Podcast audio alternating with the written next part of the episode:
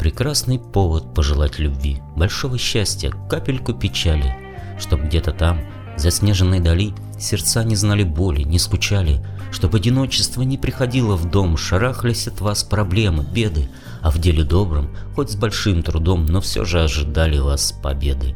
Пусть в доме вашем слышен детский смех, и ваших денег будет всегда много, и вам всегда сопутствует успех, и в отчий дом не зарастет дорога.